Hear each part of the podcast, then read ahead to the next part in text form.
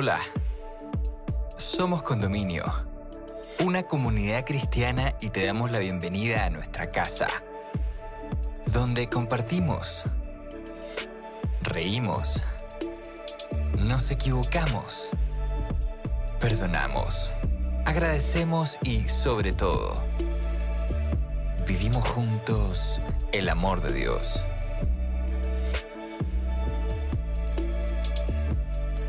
Llegamos a ti con nuestro programa especial de Año Nuevo, presentándote el capítulo Cuenta Regresiva, donde Susana Osorio, amiga de nuestra casa, nos invita a reflexionar sobre los cierres de ciclos, balances y nuevas metas.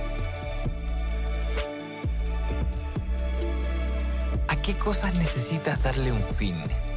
¿Y qué te gustaría comenzar en este nuevo año? Invitamos a escucharlo y esperamos puedas encontrar muchas respuestas a estas preguntas en este episodio. Bienvenida, bienvenido.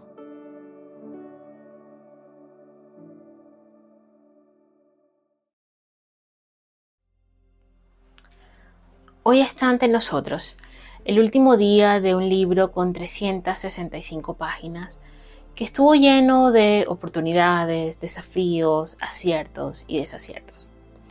No sé cómo fue tu 2022 y ciertamente no sé cómo será tu 2023. De dos cosas sí estoy segura. Épocas como estas son frecuentes por los balances, por las listas interminables de propósitos y promesas que nos hacen sentir el control de nuestra vida y que nos llenan de esperanza al creer que este año que empieza si ahorraremos lo suficiente para unas vacaciones, si iremos al gimnasio, si leeremos más libros, si seremos más caritativos, más saludables. Y la lista continúa. La segunda cosa que no es menos real es que también es una época donde fácilmente nos llenamos de frustraciones, de angustias, de decepciones, porque no cumplimos eso que nos habíamos prometido. Y es que en ese proceso de terminar un año y empezar otro, con frecuencia escribimos sueños, ilusiones, anhelos y rara vez trazamos estrategias concretas, pasos para materializar esos sueños. Por eso, en esta oportunidad, quiero invitarte a reflexionar en cuatro aspectos que podrían ayudarnos a proyectarnos mejor en este 2023. Y el primero de ellos, quizás ya lo habrás escuchado, aprendamos a no tener el control de todo. En 2019, todas las empresas, personas, nos proyectamos ciertas metas. Eh, quizás planes algunos de inversión, de crecimiento. Pero el anuncio de la pandemia del COVID-19 a principios de 2020 y con ello el confinamiento obligatorio puso nuestro mundo de cabeza. No sé si algún equipo de planeación en el mundo le acertó el pronóstico de cómo sería ese año. Lo cierto es que por primera vez, sin importar qué cultura, qué trabajo o qué creencia teníamos, fuimos conscientes de que no estábamos al control de nada. Durante toda la serie de este trimestre estuvimos estudiando de Proverbios, Salmos y Eclesiastes. Si no han visto los capítulos anteriores, te invito a que saques un tiempo y puedas verlo.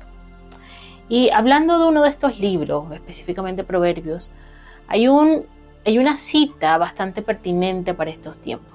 Es Proverbios 3, eh, versículos 5 y 6, que dice, Fíate de Jehová de todo tu corazón y no te apoyes en tu propia prudencia. Reconócelo en todos tus caminos y Él enderezará tus veredas. ¿Qué nos está diciendo este texto? Primero nos está recordando que es fútil creer que por muy previsores que seamos, tendremos el control de todo. Segundo, nos dice que no necesitamos tener el control de todo. Necesitamos estar del lado de quien escribe derechos sobre renglones torcidos, Dios. Y más aún, nos invita a reconocer que Dios nos acompañará en todos los caminos. Para algunos, este 2023 será un año color de rosas. Para otros, Será un año lleno de batallas, de desafíos, uno de esos años que todos queremos que pase pronto, que queremos olvidar. Tercero, el texto termina diciendo, Él enderezará tu vereda. No dice cómo las enderezará, no dice cuándo las hará, solo dice que lo hará. Así que una buena forma de proyectarnos hacia el futuro es recordar que solo tenemos el presente para involucrar a Dios en nuestros planes y descansar en Él depositar en Él nuestras ansiedades por un futuro que no ha llegado. El segundo ítem, la segunda idea, es redefinir nuestras prioridades. Hay una canción de Edith Piaf que en español se titularía algo así como No, no me arrepiento de nada. No sé si hemos llegado a ese punto o si acaso sea sensato. Todos en alguna oportunidad nos hemos arrepentido de herir o traicionar alguien que amamos, alguien que depositó su confianza en nosotros, o quizás incluso de rechazar una oferta laboral. Sin embargo, la mayoría de las personas no son como dice la canción de Edith y sí, nos arrepentimos. Un estudio muy interesante publicado en Australia por Bronnie Ware y que se condensa en el libro titulado Cinco arrepentimientos de los moribundos, destaca que el segundo mayor arrepentimiento de las personas en su lecho de muerte es, ojalá no hubiera trabajado tanto para compartir más tiempo en familia. La familia. Esa que toca todos nuestros botones y saca a veces lo peor de nosotros. El estudio señalado describe que la posibilidad de enfrentarnos con nuestra propia mortalidad nos da un sentido de pertenencia sobre lo que es realmente importante y al llegar a la vejez o cuando una enfermedad toca la puerta de nuestras vidas, muchos se dan cuenta que en su trabajo al que le dedicaron tanto tiempo, horas, energía, serán reemplazados en un plazo no mayor a una semana. Su familia, en cambio, llorará por días, meses, incluso años.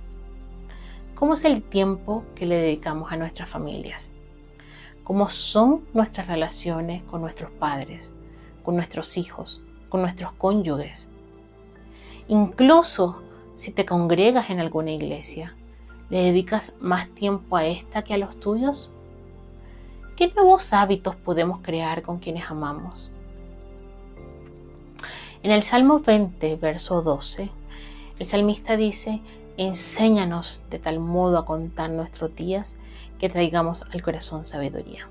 Es decir, Dios, ayúdame en este año a ser consciente que los días son fugaces y dame sabiduría para vivir con equilibrio, que pueda darle a cada cosa y persona el tiempo que merece, que pueda invertir en mi salud antes de que esté enfermo, que pueda disfrutar a mi familia antes de que ésta falte, que pueda ser previsor antes de que llegue la escasez.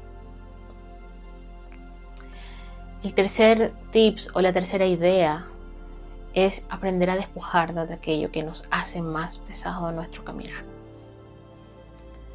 Escalar una montaña puede ser tan divertido como peligroso. Y aquellos con experiencia en este deporte sugieren revisar muy bien el equipaje. Este debe ser funcional y sobre todo lo más ligero posible. ¿Por qué? Porque en la altura el peso puede impedirnos avanzar. Y con esto en mente, valdría preguntarnos qué vicios o defectos hemos arrastrado por años y nos están impidiendo avanzar. Podría estar pensando, mm, soy una persona íntegra, no hago mal a nadie, pero ¿perdonamos cuando nos ofenden? ¿Somos dados a la ira? Cuando nos dan una recomendación en un trabajo o algún conocido, lo tomamos como un asunto personal. O quizás con la excusa de haber tenido un día agotador en el trabajo, postergamos una conversación necesaria y pendiente con nuestro cónyuge, nuestros hijos o nuestros padres. ¿Nos desentendemos acaso de las responsabilidades que son compartidas en el hogar, tan básicas como lavar los platos o sacar la basura? Al llegar este último día de 2022 sería bueno preguntarnos si fuimos nuestra mejor versión con nuestra familia o por el contrario, Fuimos luz para la calle y oscuridad para la casa. Imaginemos que estamos en una entrevista laboral y el reclutador nos pide mencionar cinco debilidades. ¿Qué dirías? Y sobre todo, ¿qué contestarías al, bueno, ¿cómo estás trabajando en ellas? Hoy es un buen día para responder con honestidad esta pregunta, ya no por un cargo, sino porque una mejor versión de nosotros nunca, nunca saldrá a flote si seguimos engañándonos y asumiendo que todo está bien. En el Nuevo Testamento, el libro de Hebreos, en el capítulo 12, versículo 1, se nos invita a despojarnos de todo el peso que nos asedia para que corramos con paciencia la carrera que tenemos por delante. Y ese con paciencia es importante. Romper ciclos, cortar relaciones, cambiar hábitos o conductas no es sencillo. Requiere de mucha paciencia y sobre todo perseverancia. Por ello, y sabiendo que nuestros impulsos, a veces eso que está tan adherido a nosotros, parece vencernos, Dios nos recuerda, bástate mi gracia, porque mi poder se perfecciona en tu debilidad. Propongámonos entonces cada día luchar contra eso que nos cuesta. Celebremos igual las pequeñas victorias y no nos relajemos cuando nos sintamos que hemos sido vencidos. Y finalmente, aprender a ser agradecido.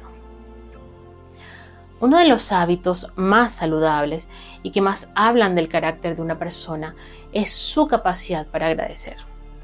No solo porque detrás de cada gracias hay un reconocimiento de que el hombre de que el otro te está haciendo un bien, ya sea que lo estés pagando o no, sino porque es un ejercicio de autoconciencia sobre cuán afortunados somos al poder hacer o adquirir algo. Hay una historia eh, que se encuentra registrada en la Biblia, en el libro de Lucas, capítulo 17, que habla acerca de 10 leprosos. ¿Leprosos? Sí. La lepra es una enfermedad infecciosa de la piel que causaba malformación, deformidad y a veces discapacidad. Y como era típico de la época e incluso de la nuestra, el miedo al contagio muchas veces viene acompañado de aislamiento. Y la mayoría de los leprosos en la antigüedad vivían a las afueras de las ciudades y portaban unas campanitas y cuando pasaban por algún lugar debían gritar como advertencia a los que estaban alrededor, inmundos, inmundos. La lepra, por tanto, era sinónimo de humillación, de rechazo, de soledad. Así que la sanidad no solo significaba un alivio físico, también era emocional era la posibilidad de volver a la condición de ciudadano, de ser social, de interactuar y recibir afecto. Y bueno, en ese relato que Lucas detalla muy bien, se cuenta que diez leprosos fueron sanados, pero solo uno volvió a Jesús para agradecerle. Solo uno. Y ese uno era de Samaria, una región que mantenía cierta enemistad con Israel. ¿Qué nos dice esto? Por un lado, tendemos a ser olvidadizos con quienes nos hacen un favor. Es una paradoja, pero a veces escribimos en piedra a quienes nos ofenden y en tierra a quienes nos hacen el bien. Por otro lado, vivimos dando por sentado lo que tenemos, una casa, un trabajo, una familia, un auto. Y solo cuando perdemos sentimos la ausencia cuando llega la enfermedad. No nos vayamos tan lejos, un resfrío, por ejemplo. Y no podemos respirar. Entendemos lo rico que es poder respirar bien o sentir el sabor de los alimentos. ¿Qué otra cosa podemos aprender de esta historia? El agradecimiento no es algo que fluye naturalmente de nosotros. Hay incluso quienes sostienen que la actual generación de jóvenes es la más desagradecida porque asumen que lo que sus padres a veces con mucho esfuerzo le proporcionan es porque se lo merecen y que no es coincidencia que sea esta generación la que reporta mayores índices de depresión e, e infelicidad derivados muchas veces de una vida de ensimismamiento. Hemos ido por la vida sintiéndonos el centro del universo sintiendo que todo lo merecemos? Este año está a punto de terminar y quizás dimos por sentadas muchas cosas. Quizás fuimos poco agradecidos y tal vez nos cuesta dejar a un lado la queja. Quizás muchas cosas no salieron como deseábamos y nos frustramos, pero hemos llegado hasta aquí.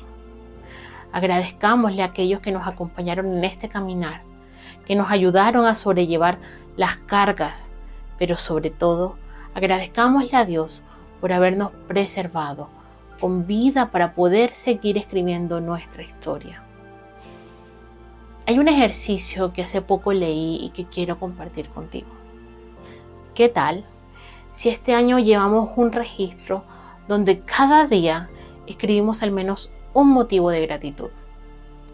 ¿Cuánto tardaríamos en completarlo? Atrás quedaron 365 días y delante de nosotros se nos presenta un día a la vez, que debemos definir cómo queremos vivirlo. Que todas las promesas y propósitos que nos hagamos en este nuevo año no los hagamos pensando en nosotros mismos, sino en honrar a Dios y veremos cómo todas estas intenciones se llenan de profundidad. Pidámosle su gracia, su sabiduría para vivir un año con su bendición.